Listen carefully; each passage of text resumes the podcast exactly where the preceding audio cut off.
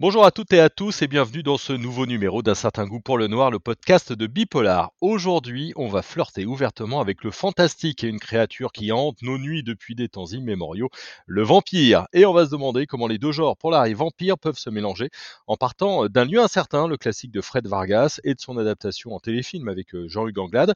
Et pour en parler, j'ai le plaisir d'accueillir Adrien Parti, c'est le patron du site de référence sur les vampires, vampirisme.com, euh, depuis presque deux décennies maintenant. Est aussi un grand lecteur de Fred Vargas. Adrien, bonjour. Bonjour. Un lieu incertain, c'est un roman publié en juin 2008. Le téléfilm a lui été tourné en 2010 par euh, José Dayan. Comment tu pourrais nous présenter cette histoire et la resituer dans la carrière de Fred Vargas? Alors, euh, l'histoire d'un lieu incertain donc arrive euh, ça arrive, donc c'est le troisième ou le quatrième roman de la série. Ce qui est intéressant, c'est que depuis quelques romans dans cette série, en fait, euh, elle s'intéressait déjà à des thématiques euh, fantastiques, en fait, qu'elle a l'habitude de déconstruire. il y a notamment la thématique du loup-garou qui avait été abordée quelques quelques romans précédemment. Là, elle aborde à sa manière, et c'est ça aussi qui m'intéresse beaucoup dans la manière dont elle l'a fait, le thème du vampire, en fait. ben, l'histoire voit euh, le petit commissariat en fait euh, dont, dont Adamsberg est à la tête euh, en colloque au tout début du roman à, à Londres, à Highgate, et via une espèce de concours de circonstances, il se retrouve devant le cimetière de Highgate, et là il y a des, il y a, il y a, des pieds en fait, on trouve des, des, pieds dans des chaussures en fait, donc truc un peu, ça commence déjà de manière un peu bizarre. Jusque là, en fait, l'aficionados de vampire ne voit pas, enfin, la personne qui ne connaît pas le sujet ne voit pas forcément le lien avec le thème du vampire. Pourtant, il y en a un qui est énorme dès le début. Donc euh, cette histoire en fait ne sera pas traitée directement par, par le commissaire parce que parce que ça se déroule à Londres, c'est pas sur son, champ de bataille. Entre temps, lui retourne à Paris et là en fait il tombe sur une nouvelle affaire en fait où euh, on découvre un corps découpé en tellement de morceaux qu'il n'en reste rien en fait. Tout ça va l'amener peu à peu à, en Serbie, dans un, une ville qui s'appelle Kisilova, où en fait euh, il va se retrouver en fait à enquêter sur cette affaire-là, qui a priori recoupe aussi, euh, enfin ça, ça rattache à son passé, et en fait ça, ça se rattache aussi à, à l'histoire du vampire en tant que créature de fiction en fait. Et c'est ça que je trouve vraiment bien avec son, son livre, c'est que hum, le thème du vampire, en fait, on le connaît euh, beaucoup par, euh, comment par son histoire littéraire, en fait, euh, par Polidori, par Carmilla de Lefanu, par Dracula Bram Stoker. Sauf que le vampire a une existence avant, avant la lettre, ce que j'appelle moi avant la lettre. En fait, la figure du vampire, le terme vampire naît au XVIIe, XVIIIe en Europe de l'Est autour d'affaires en fait où euh, on constate euh, en exhumant des corps euh, que ceux-ci semblent ben, avoir survécu à la mort et potentiellement s'attaquent aux vivants en fait. Et c'est sur cette partie-là du mythe que comment dire bah, que Fred Vargas va, va se pencher, sachant qu'elle relie, elle joue beaucoup dans, dans tous ses romans c'est un peu pareil, elle joue beaucoup à aller à montrer, à relier les différents aspects euh, des mythes. Et là, typiquement, l'ouverture sur Highgate, elle est importante parce que Highgate, dans les années 70, c'est un lieu qui est important dans l'histoire du vampire en tant que figure populaire, parce que c'est le lieu, en fait, d'une chasse aux vampires dans le Londres des années 70 en fait il y a deux il y a un occultiste euh, donc euh, David Farrant et un, un, un prêtre euh, Sean Manchester, qui en fait se retrouvent en fait à enquêter tous les deux à la Van Helsing. En fait, ils vont carrément mener des, euh, des investigations de chasseurs de vampires dans le cimetière de Highgate en fait. Donc il y a cette espèce de lien entre euh, l'histoire vraiment très lointaine du vampire et l'histoire presque contemporaine du vampire auquel se livre euh, Vargas. Ouais, c'est un roman qui est très référencé, hein, côté euh, vampire. Euh, tu l'as dit, on part en Serbie euh, sur les traces d'un tueur. Il y, a une sombre histoire, mais ce qui m'intéresse moi, c'est que c'est relié à une légende, justement autour de ses pieds. Est-ce que c'est une vraie légende hein? C'est la légende d'un homme qui est tué et qui rend visite à sa femme trois jours plus tard, de nuit, pour lui demander ses chaussures pour continuer à marcher. Est-ce que c'est une vraie légende dont elle s'est inspirée de la Serbie du XVIIe Oui, oui, en fait, c'est c'est parmi les deux. En fait, il y a, deux cas euh, historiques vampiriques qui sont utilisés par Vargas. Donc, euh, à Kisilova, c'est euh, les cas de Arnold Paolé et de Peter euh, en fait, qui sont en fait deux personnages qui, à un moment dans leur histoire, vont décéder. Et par un concours de circonstances, ou du moins par le fait de la croyance à l'époque, on, on estime, enfin du moins les, locaux estiment qu'ils ne sont pas morts et qu'ils sont revenus s'attaquer ben, à leur famille déjà en fait, parce que c'est ça en fait généralement le vampire à cette époque-là, c'est pas c'est pas un aristocrate déjà, c'est un c'est une personne du cru en fait. Là typiquement c'est dans des villages, c'est des paysans en fait, et ils sont persuadés en fait que ces gens qui sont morts euh, ne le sont pas parce que l'un en fait a été attaqué par un vampire euh, de son vivant euh, alors qu'il était sur la frontière turque. L'autre est mort un peu comment dire violemment. Et c'est des conditions qui, dans l'esprit populaire à l'époque, permettent que, que le mort en fait revienne sous la forme d'un mort vivant. Donc elle, a vraiment creusé ces, ces faits en fait, qui sont en fait à la base de la naissance du, même du mot vampire. En France, le terme vampire apparaît dans l'encyclopédie parce que Voltaire euh, fait une pique à un de ses contemporains qui est euh, le révérend père euh, Dom Calmet, qui est un, prêtre, un, comment dire, un, abbé d'abbaye, donc quelqu'un qui a quand même une une certaine assise euh, culturelle, qui a, qui a, fait une exégèse de la Bible et ainsi de suite. Et en fait, il, euh, il le tense justement à ce truc-là, à, ce sujet-là, en lui disant que ben, il comprend pas que quelqu'un qui est aussi cultivé que lui euh, s'intéresse aux vampires. Et pour Voltaire, le vampire, c'est plutôt l'aristocrate, celui qui se nourrit au, au, détriment en fait du peuple. Donc l'apparition du vampire, même en, en le langage, le terme vampire dans le langage, part quelque part de ces affaires là en fait qui ont lieu en, Europe de l'Est dans ces dans ces villages là. C'est intéressant aussi. Hein, il y a une chose que, j'aime, qui m'intéressait beaucoup et qu'elle dit aussi en interview sur ce sujet-là. Euh, le vampire tel qu'il était conçu dans euh, euh, la conception du vampire ou du moins la, matérialisation de ces affaires-là, ça recoupe la thématique du bouc émissaire. En fait, il y a des morts violentes qui se succèdent dans ces villages-là et on, les, on, veut trouver une, une explication. Pourquoi est-ce que ces morts violentes succèdent Qu'est-ce qui explique cela Et l'explication, euh, ben, on ne comprend pas forcément la maladie, les virus, les microbes, l'hygiène à l'époque. On va les chercher justement dans, euh, dans le, le, le, populaire. Et en fait, c'est cette idée du vampire en tant que bouc émissaire aussi, de l'utiliser, en fait, ce concept-là qui l'intéressait. Après, ça, ça, recoupe aussi son, sa manière d'envisager le polar. En fait, pour Vargas, euh, le polar, c'est aussi beaucoup euh, nous, nous confronter en fait avec notre peur de la mort, de la violence, et quelque part euh, le vampire est un peu au cœur de tout ça en fait. C'est une créature en fait qui qui condense un peu tous ces tous ces sujets là en fait.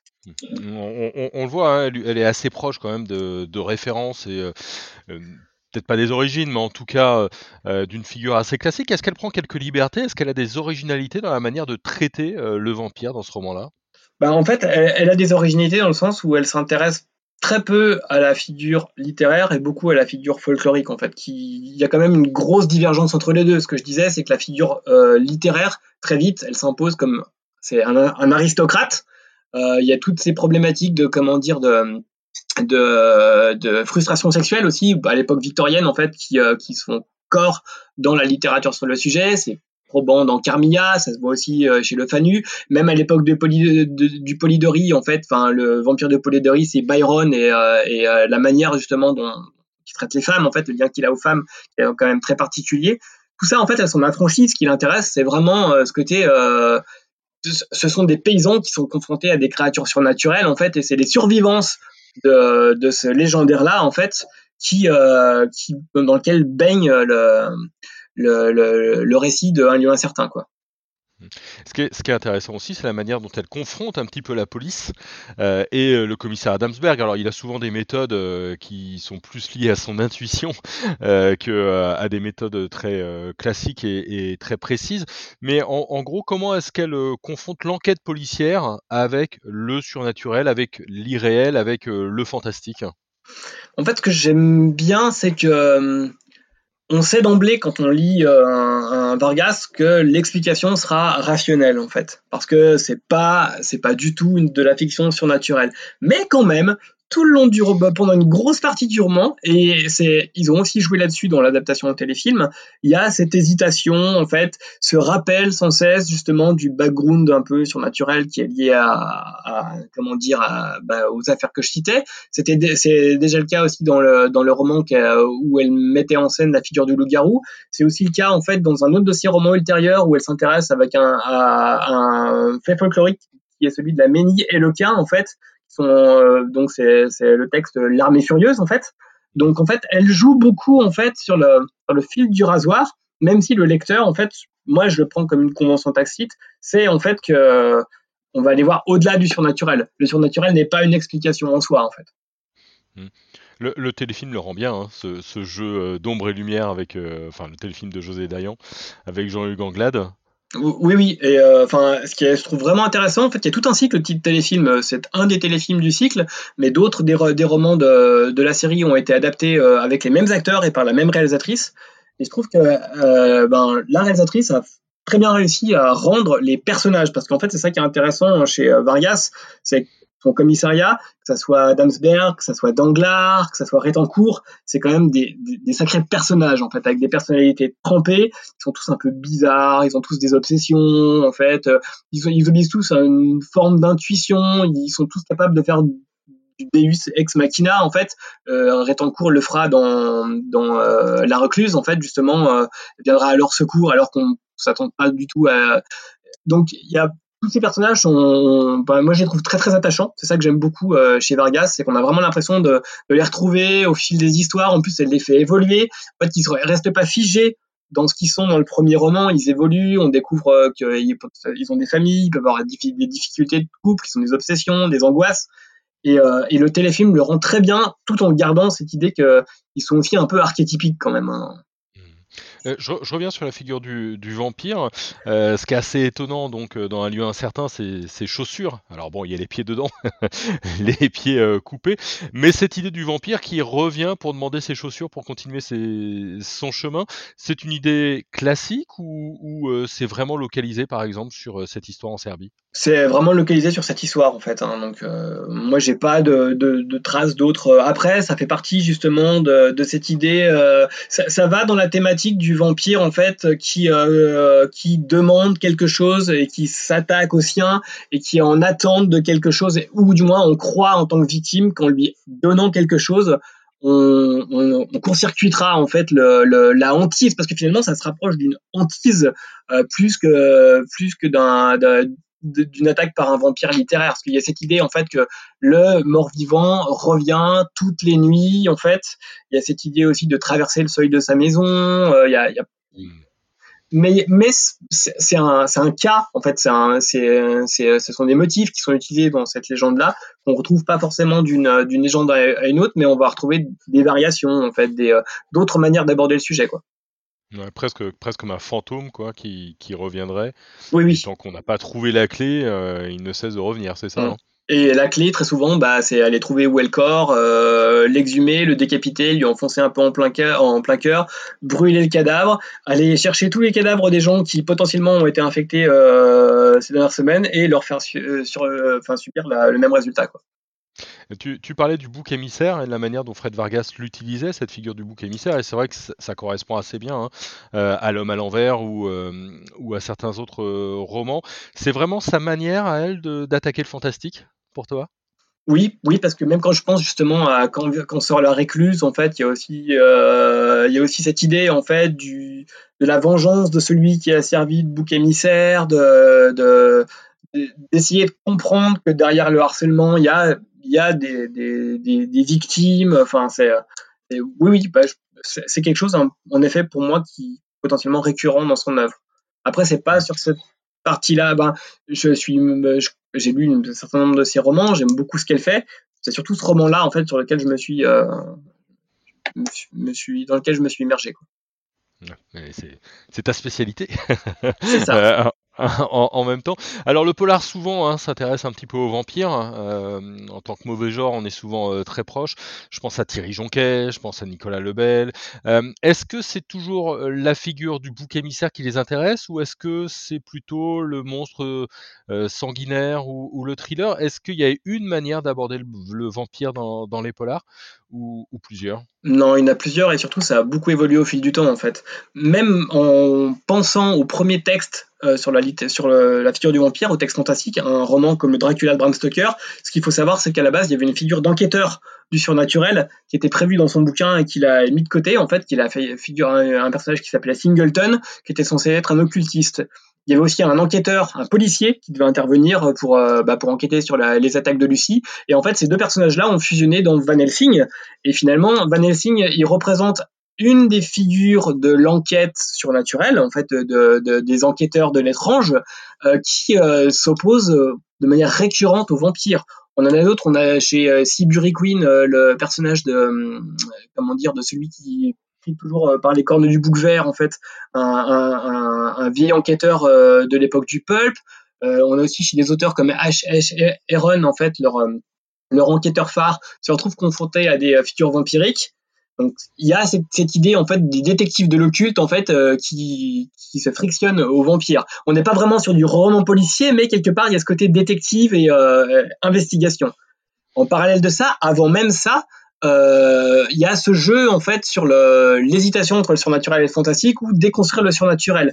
Et l'un des textes euh, fondamentaux pour moi là-dessus, c'est euh, c'est euh, le vampire de Lamberley d'Arthur Conan Doyle en fait, qui s'est penché sur la, le thème du vampire et qui le fait d'emblée en, en, en faisant dire à Holmes les vampires n'existent pas. Il y a forcément une explication rationnelle. Ce que je trouve très drôle, sachant que Doyle en lui-même était un passionné de, paranormal, de psychisme euh, et ainsi de suite. Donc c'est assez drôle de voir qu'il fait dire à son personnage principal. En fait, son personnage principal, du coup, c'est là où, à mon sens, euh, on, a une preuve que ce n'est pas lui, en fait, parce qu'il il a cette espèce de, de jusqu'au boutisme dans le rationnel qui, qui lui fait d'emblée euh, comprendre que ça n'existe pas, ça ne peut pas exister. Et après, comme tu l'expliquais, en fait, ben, ça a évolué au fil du temps.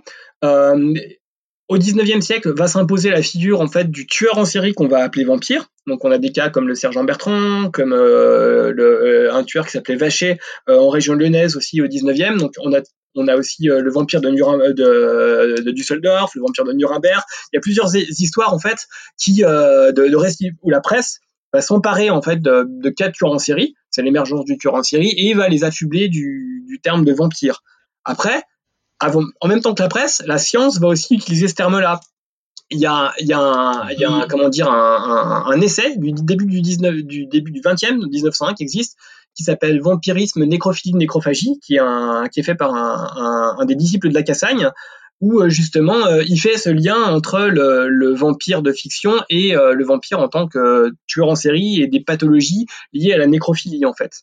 Donc tout ça fait émerger en fait une figure de tueur en série et de vampire, mais quelque part le vampire, qu'est-ce d'autre sinon un tueur en série? Enfin, le nombre de, cadavres que laisse derrière lui Dracula lors de son passage à Londres, enfin, n'est pas anodin. le nombre de, de cadavres que laisse derrière lui un vampire, le rattache forcément à une tueur de, de tueur en série. Quoi. Est-ce qu'aujourd'hui, des Nicolas Lebel, des Franck Tilliez, des Maxime Chatham, euh, dans leur utilisation du vampire, euh, pareil, ils sont dans l'explication rationnelle et, scientifique ou ils laissent une petite part un petit peu de mystère planer? En fait, ils jouent dans un premier temps sur le, le doute mais très vite on va dans le rationnel. Après, ce qu'il faut savoir, euh, c'est que dans euh, les derniers en fait auteurs euh, français à s'être penchés sur le sujet, bah, je pense à Chatham, je pense à Tilliez que tu citais, et je pense aussi à Nicolas Coudero. En fait, eux, ils vont s'intéresser aux vampires en utilisant la, subculture des vampires, donc avec un Y. C'est en fait des, des comment dire c'est des personnes en fait qui se regroupent par rapport à un intérêt pour la figure du vampire, qui vont se griver comme des vampires et qui vont établir une philosophie de vie hmm. en fait euh, basée en fait sur ce qu'est un vampire. Donc c'est imprégné du jeu de rôle Vampire la Mascarade, c'est imprégné aussi de culture gothique mais et de culture des gangs. Et donc finalement c'est euh, euh, cette culture là beaucoup qui va être utilisée par les auteurs euh, français contemporains pour, pour jouer la figure du vampire. Et je pense que tout ça vient d'un documentaire de Laurent Courreau, en fait, qui s'appelle Vampire avec un Y, parce que tous le citent de manière plus ou moins indirecte, en fait. Mais je peux comprendre parce qu'il y a un intérêt, parce que ce que je trouve génial avec cette culture, c'est qu'elle montre que le vampire, qui est déjà une émanation culturelle, donne naissance à un truc dans le monde réel, en fait. C'est des gens qui sont tellement passionnés par le sujet, en fait, qu'ils le vivent. Et c'est aussi quelque chose qui est très souvent à la lisière de la légalité, parce que il y a eu euh, il y a eu au moins une disparition de journalistes dans les années 90 qui enquêtaient sur cette culture-là, qui a beaucoup fait euh, parler, euh, parler de, cette culture-là. Et l'idée, en fait, que ce mouvement vampirique, euh, à un moment de son existence, était fortement lié à certains gangs américains. Donc, je trouve que c'est cohérent finalement de l'exploiter dans une dynamique polar. Une, dernière question pour toi. Quels sont les auteurs qui s'en sortent le mieux avec le mythe du vampire, les auteurs de polar? Alors avec les auteurs de polar, je peux citer typiquement alors les Morsures de l'aube Tonino Benacquista, en fait, dans Les Morsures de l'aube, qui est adapté aussi au cinéma euh, avec euh, et par Guillaume Canet, si je me trompe pas, en fait. Et ce que je trouve génial, c'est qu'il utilise en fait son euh, son background de picassiette et de, de, comment dire de, de parasite mondain pour en jouant avec cette figure du vampire là. Et le bouquin est, très très bien. J'aime beaucoup le, film aussi que j'avais lu avant le livre, mais le bouquin est vraiment très très bien et joue beaucoup justement cette hésitation. Mais lui, il le jouera quasiment jusqu'à la fin. À la fin, il va prendre une décision et on comprendra cette décision, mais on, rebascule très euh, régulièrement entre le, réel et l'imaginaire. il y a un autre bouquin qui est absolument génial qui s'appelle euh, La Vierge de glace de Mark Bem, euh, qui, a, été, qui a failli être adapté au cinéma et qui a donné une très très mauvaise BD qui s'appelle Château de vampires à vendre. Là, ce qui est intéressant, c'est que c'est vraiment un trio de vampires. Il y a un vieux vampire et deux de ses acolytes qui décident d'utiliser leur pouvoir de vampire pour faire un casse. Donc euh, là, on est vraiment sur du, euh, on est du côté des, bad guys en fait. Ils vont être poursuivis par la police parce que ça va pas se passer du tout comme ils veulent et même avec leur pouvoir en fait, ça ne va pas fonctionner. Et euh, donc moi j'aime bien ces, ces romans en fait qui qui jouent peut-être de manière plus puis l'hésitation entre le fantastique et le et le réel. Après, les romans justement dont on parlait euh, qui jouent sur le mouvement vampire m'intéressent, mais je trouve qu'ils sont très souvent un peu dans la surenchère. Le coup des m'avait beaucoup intéressé parce que lui, il, capte aussi la littérature et il digère peut-être de manière moins. Euh, il se positionne en fait de manière pas critique par rapport à, à, ce, à cette subculture-là, euh, parce qu'en en fait, enfin, il est quand même relativement respectueux du, du truc. Et ça, je trouvais ça intéressant. Et, euh, lui, il va raccrocher ça aussi à, l'histoire récente de la Roumanie et justement euh, à la chute de Ceausescu. Euh, ce qui nous rattache aussi à la figure du vampire, parce qu'il y a, des auteurs qui se sont emparés de cette idée que Ceausescu puisse lui-même avoir été un vampire ou avoir été mis là par des vampires. Bah, Dan Simons le fait dans Les Fils des Ténèbres, par exemple. Mmh, c'est vraiment euh, éternel. Merci beaucoup, Adrien, pour tous tes éclairages. Hein, et puis euh, merci à toutes et à tous de nous avoir euh, écoutés. Évidemment, si vous avez aimé cet épisode, eh ben, vous likez, vous partagez, vous en parlez autour de vous. Et on se retrouve la semaine prochaine avec un certain goût pour le noir. Bonne journée à tous.